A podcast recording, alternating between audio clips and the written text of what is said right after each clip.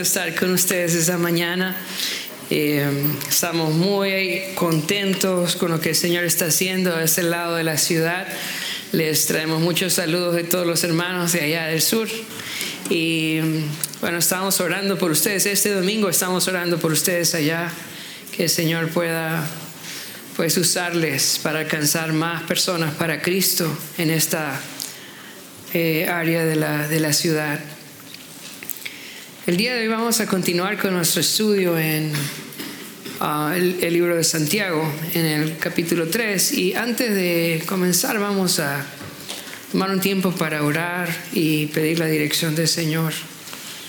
Padre, quiero darte gracias porque tenemos tu Santo Espíritu con nosotros y tenemos tu palabra.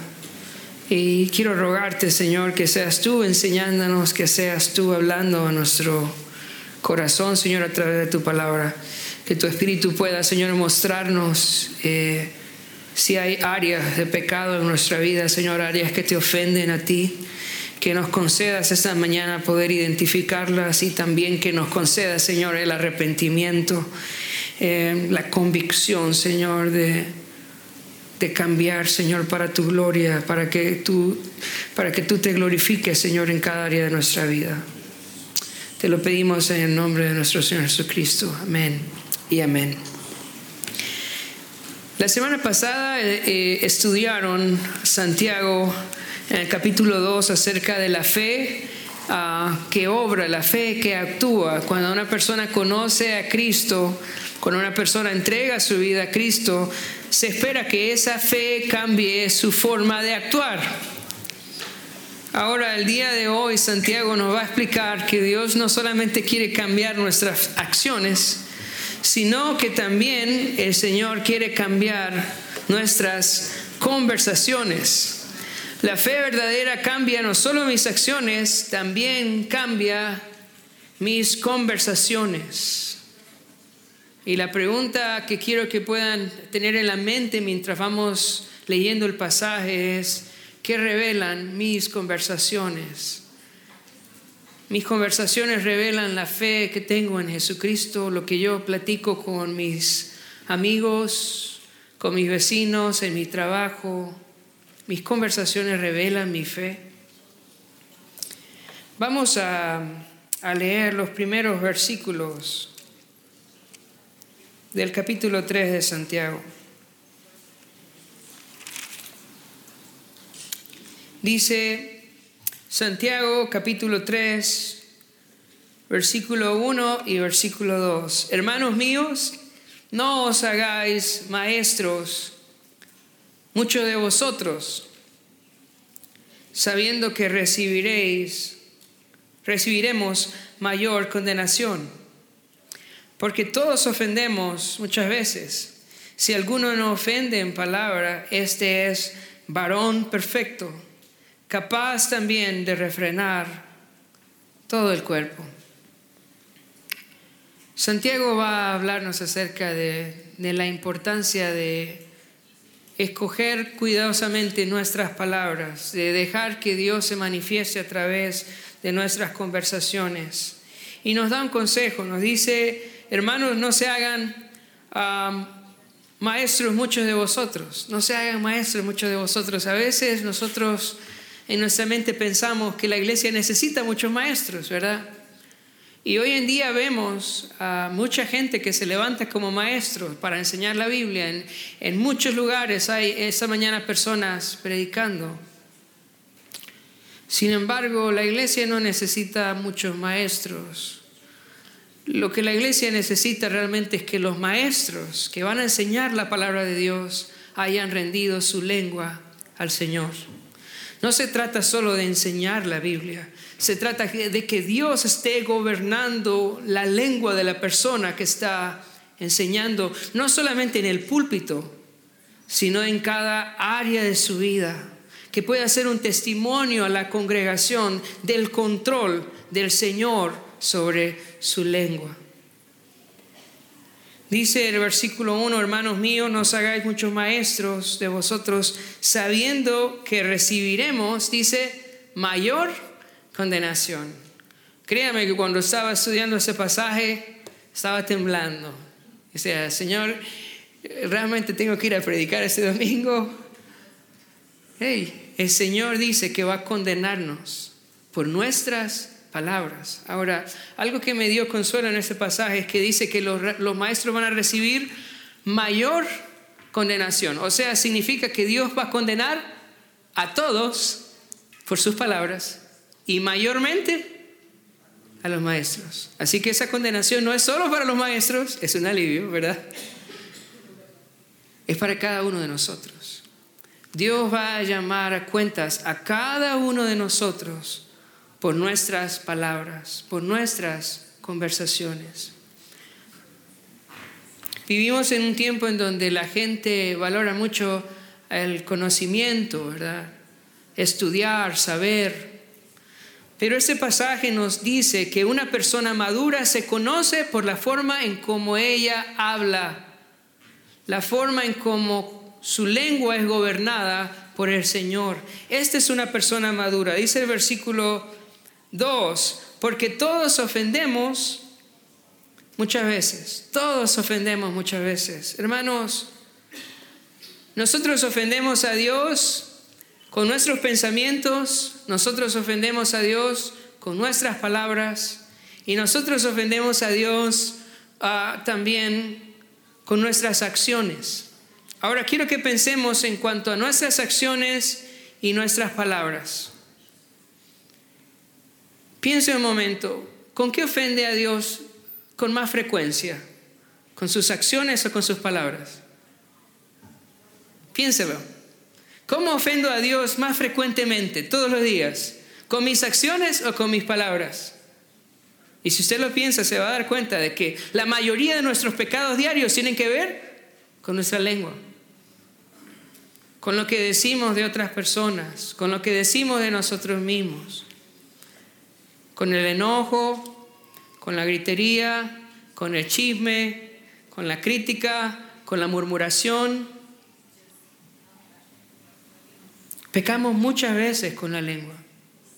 Así que, ¿quién es una persona madura? Dice el versículo 2. Porque todos ofendemos muchas veces. Si alguno no ofende en palabra, escucha esto, si alguno no ofende en palabra, este es varón perfecto. Y la idea de perfecto, este es un varón maduro. Dice, capaz también de refrenar todo el cuerpo. Si yo he puesto mi boca al servicio del Señor, significa que yo soy una persona madura. No importa cuántos estudios haya tomado en la iglesia. Si yo no puedo refrenar mi lengua, yo soy una persona inmadura. No, no importa cuántos versículos yo sé de memoria. Si yo no refreno mi lengua, yo soy una persona inmadura. ¿Dónde se ve la madurez de la persona? Cuando rinde su boca al servicio del Señor. Esta es una persona, dice acá, perfecta. Y la idea de perfecta es completa, madura. Cuando su boca es usada como un instrumento del Señor. Dice versículo 2, porque todos ofendemos muchas veces. Si alguno no ofende en palabra, este es varón perfecto, dice, capaz también de refrenar todo el cuerpo. Escucha eso. Si mi boca es controlada por el Señor, entonces el Señor va a controlar qué más? Todo mi cuerpo. Pon atención en eso. Si mi boca es controlada por el Señor, el Señor también va a controlar mis manos, mis pies y cada parte de mi ser. Eso lo va a ilustrar Santiago en los siguientes versículos. Vamos a leer versículo 3 y versículo 4. He aquí nosotros ponemos freno en la boca de los caballos para que nos obedezcan. Y dirigimos así todo su cuerpo. Mirad también las, las naves, aunque tan grandes y, y llevadas de impetuosos vientos, son gobernadas por un muy pequeño timón por donde el que las gobierna quiere. En esas ilustraciones, tanto en la del caballo como la del barco, hay ah, varios elementos en común. Uno es el control. Dice, el que controla la lengua del caballo, controla el caballo. Y no solo controla el caballo, sino que controla la dirección que el caballo va a tener. ¿Ok? Quien controla la lengua del caballo, controla el caballo y también controla el rumbo que el caballo va a tomar. Es el primer ejemplo. Vamos a pensar un poco en la fuerza del caballo. Es un animal, bueno, yo sé que eh, de pronto nuestras razas de caballos aquí no son tan impresionantes, ¿verdad? Pero cuando uno puede ver algunas razas de caballos, son impresionantes en fuerza, en velocidad. Pero ¿cuándo es útil un caballo? Cuando tiene un freno en la boca. Entonces, su fuerza, su velocidad, entonces es útil para nosotros. Cuando es un caballo que está bajo control controla su lengua, entonces es un instrumento, es útil para nosotros. Veamos esto, control y dirección. Lo mismo en la siguiente ilustración, control y dirección.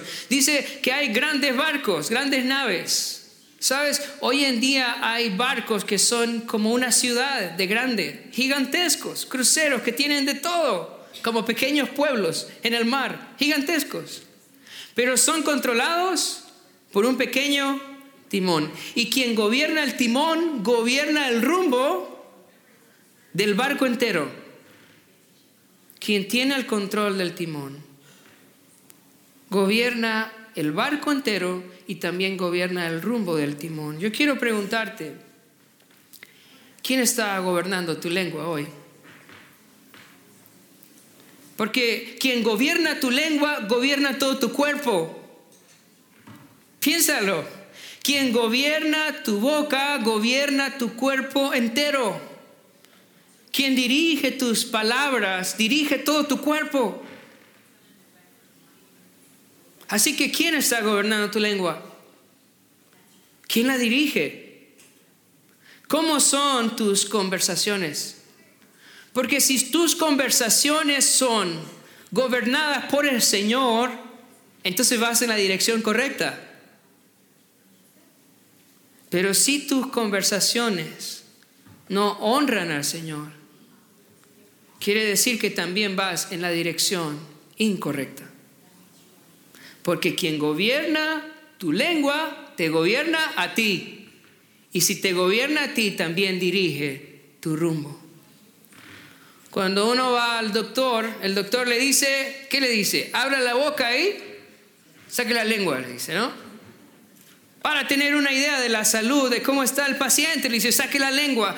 Sabes, en las cosas del Señor es igual. ¿Quieres saber cómo está su relación con Dios? Saque la lengua. Revise sus conversaciones, sus pláticas. Y entonces se va a dar cuenta quién gobierna su vida y hacia dónde está caminando usted. Versículo 5, vamos a ver el potencial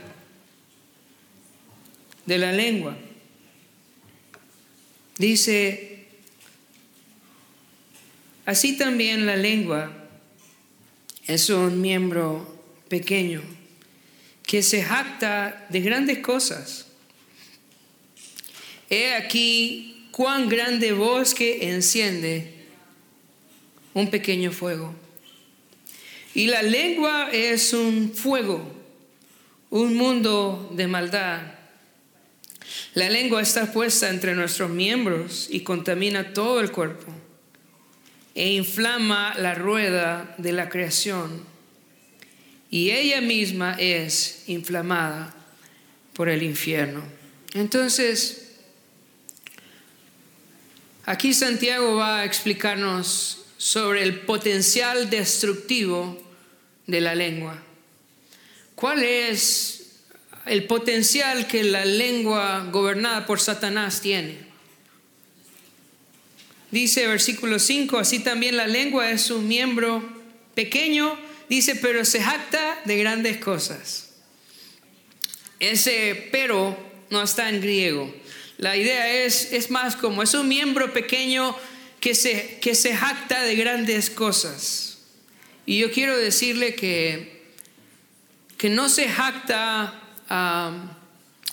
como si no hubiese evidencia de que es un miembro peligroso. Este miembro pequeño que nosotros tenemos acá es un miembro sumamente peligroso. Dice versículo 5, así también la lengua es un miembro pequeño, lo que está haciendo y se jacta de grandes cosas, lo que está haciendo es un contraste. Usted la ve pequeña, la ve inofensiva, la ve ah, que no es tan dañina, pero usted no tiene idea su potencial de destrucción. Sabes, el Señor puso la lengua en una cueva con una cárcel de dientes y otra de labios. Un miembro pequeño pero muy peligroso, hermanos, tengan cuidado con los pequeños. Los pequeños son peligrosos, ¿verdad?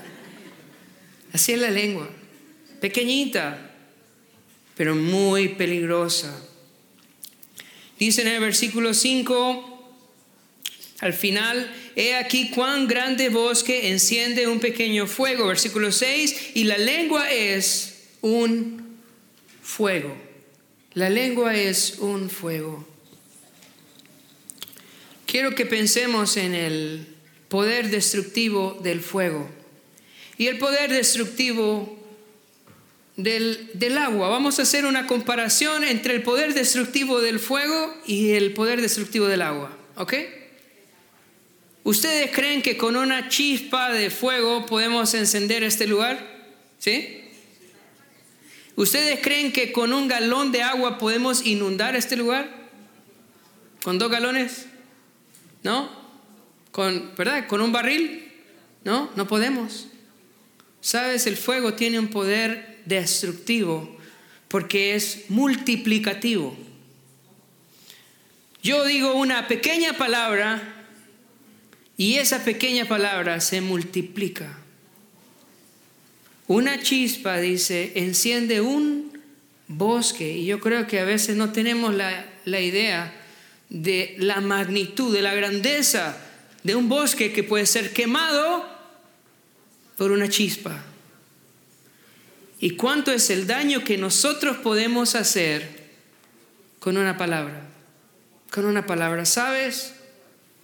Con una palabra usted puede hacerle el día a alguien. Lo encuentra en el pasillo y le dice una palabra de ánimo y le hizo el día. Y esa persona se fue a su casa feliz por esa palabra que usted le dijo. Pero también por una palabra usted puede arruinar el día de alguien. Y no solo el día, su vida entera. ¿Cuántas personas hoy están deprimidas? Porque alguien usó su lengua para dañarles. Quiero que lo pienses un momento. ¿Cuántas iglesias hoy se han dividido porque personas no usaron su lengua para la gloria de Dios. Es un fuego.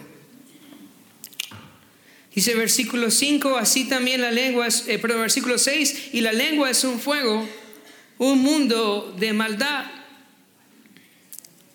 La lengua está puesta entre nuestros miembros, dice, y contamina todo el cuerpo.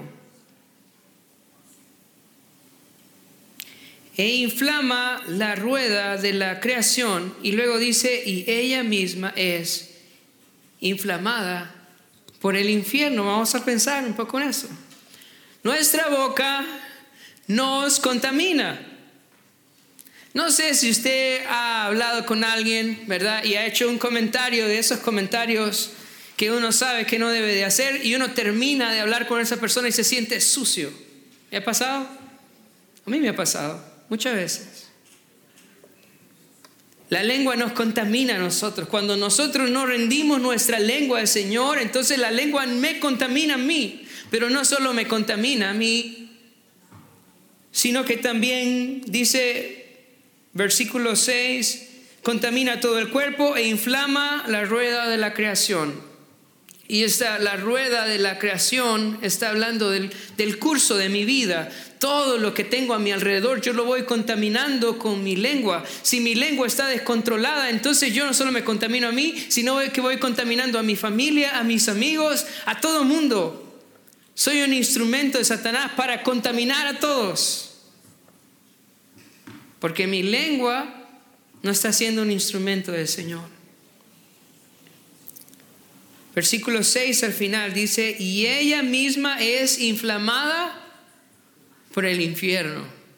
Escucha eso, y ella misma es inflamada por el infierno. ¿A qué se refiere esto? Significa que es utilizada, ¿sabe? Por Satanás mismo. Si usted no tiene cuidado con sus palabras, no se asuste si Satanás mismo usa su boca para cumplir sus propósitos. Qué peligroso es no tener mi lengua bajo el control del Señor. Porque cuando mi lengua no está controlada por el Señor, lo más seguro es que está controlada por el infierno, hermanos. Por Satanás mismo, para cumplir sus propósitos.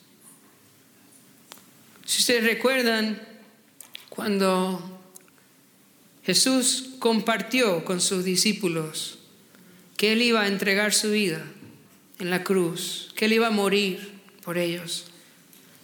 Pedro lo llamó aparte y le dijo, le dio un consejo y le dijo, Señor, ten compasión de ti, que eso no te acontezca, Señor.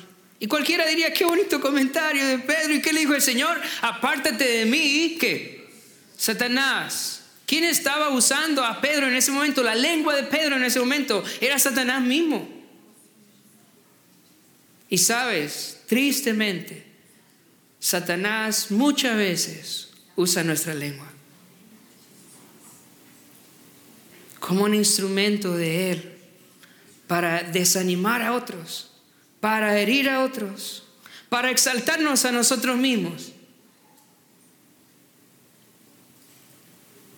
¿Cuánto cuidado debemos de tener?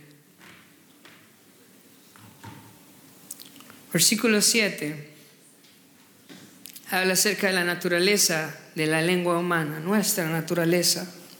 Dice, porque toda naturaleza de bestias, escucha eso, porque toda naturaleza de bestias y de aves y de serpientes y de seres del mar se doma y ha sido domada por la naturaleza humana. Pero ningún hombre puede domar la lengua, que es un mal que no puede ser refrenado, lleno de veneno mortal. En este pasaje, uh, Santiago está hablando de la naturaleza de nuestra lengua. Yo no sé si usted había pensado en esto, pero dice, mira, el hombre puede donar domar las bestias, puede domar las aves, puede domar las serpientes, ¿verdad? Puede domar los seres marinos. Pero hay algo que es aún más salvaje que todo eso. Eso es lo que está diciendo. Si usted pensó que el tigre era el hombre, eh, el animal más salvaje, está equivocado. Si usted pensó que, la ballena orca era, era la, fiera más grande, está equivocado. Hay algo más salvaje que todos los animales. Nuestra lengua. Dice que nadie la ha logrado domar. Qué bonito es, es ir al circo, ¿no? Y ver ver a los domadores cómo hacen, ¿verdad? Que abren la boca del león y meten la cabeza y la sacan y no pasa nada. Oh, bueno, yo no he ido a SeaWorld, pero he visto de pronto ahí en videos, ¿verdad? Ese, ese hombre que se para en la punta de la, de la horca, ¿no? Y que sale volando y la horca. increíble. Increíble todo lo que el hombre ha logrado domar. Pero hay algo que el hombre no ha podido domar. Y eso es su lengua. Su lengua. Ahora, Cuando uno lee este pasaje, dice, ¿y entonces qué hacemos? Pues si tengo esa fiera en mi, en mi boca que no puedo controlar, entonces ¿para qué está predicando el pastor hoy? Aquí en este pasaje hay una palabra de aliento para nosotros que está un poco escondida ahí. Dice versículo 8, dice, pero ningún que. Esa es la palabra clave. Ningún hombre ha podido domar su lengua, pero Dios sí puede. Y yo quiero decirte que el Señor ha venido a nuestra vida no solo a cambiar mis acciones, sino también a domar mi lengua. Él quiere usar mi lengua como un instrumento para su gloria. Y parte de una fe verdadera es cambiar mis acciones, pero también cambiar la forma en cómo yo uso mi boca, que mis conversaciones le glorifiquen a Él. En el día de Pentecostés, cuando el Espíritu Santo vino a la iglesia primitiva, pasó algo maravilloso, hermanos, algo lindo. ¿Sabe qué pasó? El Señor vino y tomó la lengua de todos los que estaban ahí. Y empezaron a hablar las maravillas de Dios en otros idiomas. Empezaron a hablar en lenguas, pero no en lenguas como lo que uno ve hoy en la televisión, esas cosas que, que uno no entiende.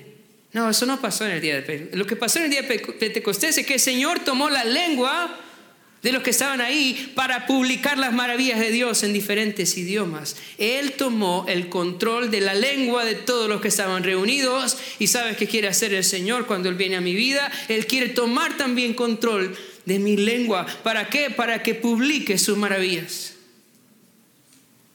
Para mí es imposible domar mi lengua. Pero cuando el Espíritu Santo viene a mi vida, Él se encarga de tomar mi lengua y usarla para su gloria. Vamos a leer los últimos dos pasajes. Dice, bueno, antes, antes de pasar allá, dice, Versículo 8, porque ningún hombre puede domar la lengua, pues es un mal, dice que no puede ser refrenado, lleno de veneno mortal. Yo quiero que quede eso en su mente. Mira, hay dos comparaciones acá. Una chispa que enciende un fuego.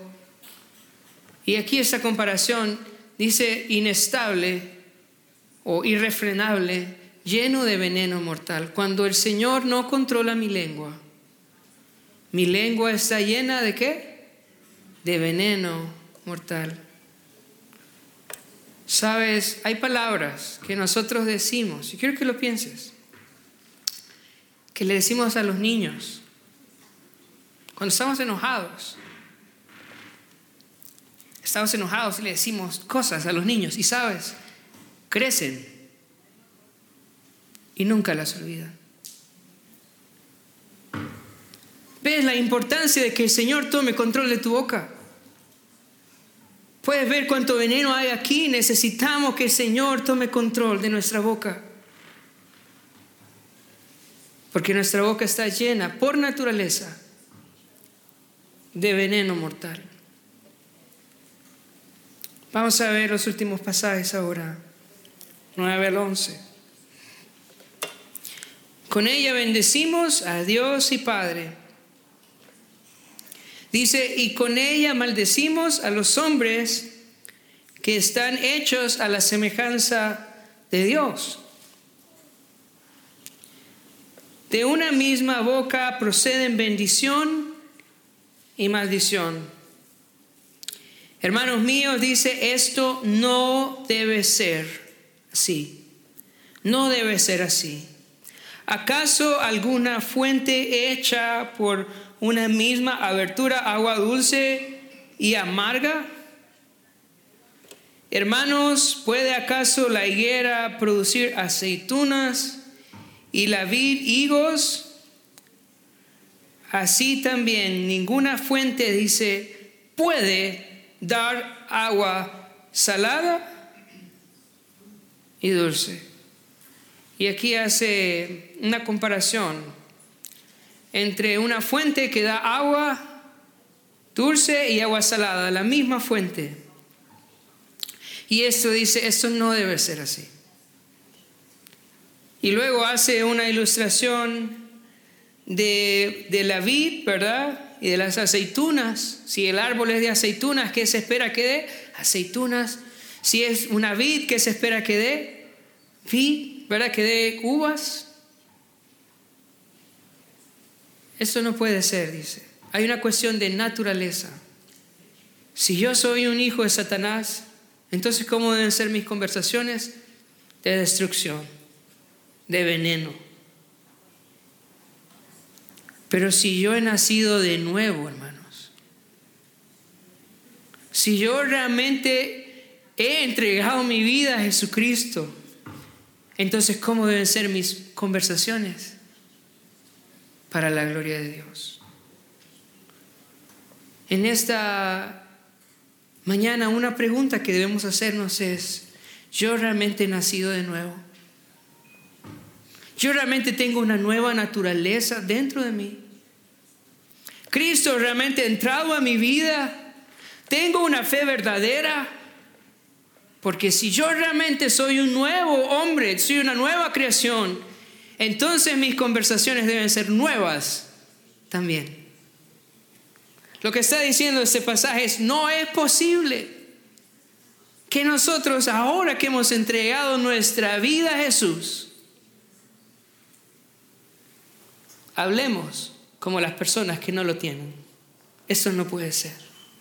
Eso no puede ser. Si usted realmente ha entregado su vida a Jesús, pero a la vez usted está hablando mal de los demás, está criticando a los demás, está contando los pecados de los demás, yo quiero animarle esa mañana que se arrepienta, porque esto no puede ser. Escucha eso, no puede ser así. No puede ser así. Y eso es lo que Santiago está diciendo. Es una cuestión de naturaleza. Así como los olivos no pueden dar uvas, porque no es su naturaleza. Ahora que estamos en Cristo, no podemos hablar para ser tropiezo y para maldecir a los demás. No. Nuestra lengua, al igual que nuestras acciones, deben ser un instrumento en las manos del Señor. Para terminar, tengo unas conclusiones que quisiera compartir con usted. Dios juzgará cada palabra. Debo buscar la dirección del Señor en mis conversaciones. Escoja cuidadosamente las palabras en oración. Usted puede decirle al Señor, Señor, ayúdame con esta lengua. Ayúdame a no hablar de más. Ayúdame a no poner en mal a gente. Ayúdame a no criticar. Ayúdame a no murmurar, Señor. Que mis conversaciones te honren. Mientras nosotros hablamos con las personas, podemos decirle al Señor, Señor, ayúdame. No menosprecie el poder destructivo de la lengua. Recuerde, recuerde la comparación, la chispa y el bosque. Recuerde que nuestra lengua es veneno mortal, recuérdelo. A veces uno dice, no, solo es un chiste. Voy a decirlo, solo para que nos riamos un poco. Pero no sabemos el daño que este comentario va a hacer. Recuerde, una chispa enciende un bosque. Recuerde que es veneno mortal. Recuerde que usted no puede domar su lengua, pero Dios puede y quiere gobernar su lengua. No trate de hacerlo usted, pídale al Señor, dígale, Señor, ayúdame, usa mi lengua. El Señor quiere y puede gobernar su lengua. Y por último, si Dios le ha mostrado que está en pecado con su lengua, Hermanos, esta mañana que sea una mañana de arrepentimiento y de compromiso. Someta su lengua al gobierno del Señor. Vamos a orar. Padre, te damos gracias por, por ese pasaje. Te ruego, Señor, que nos perdones, porque como dice el versículo que leíamos al principio, todos ofendemos, Señor, muchas veces. Pero también como leíamos, esto no puede ser así. No debe ser así. Nosotros como tu iglesia, Señor, debemos no solamente actuar de una manera que te glorifique, también debemos hablar de una manera que te glorifique. Ayúdanos, Señor, a glorificarte con nuestras palabras.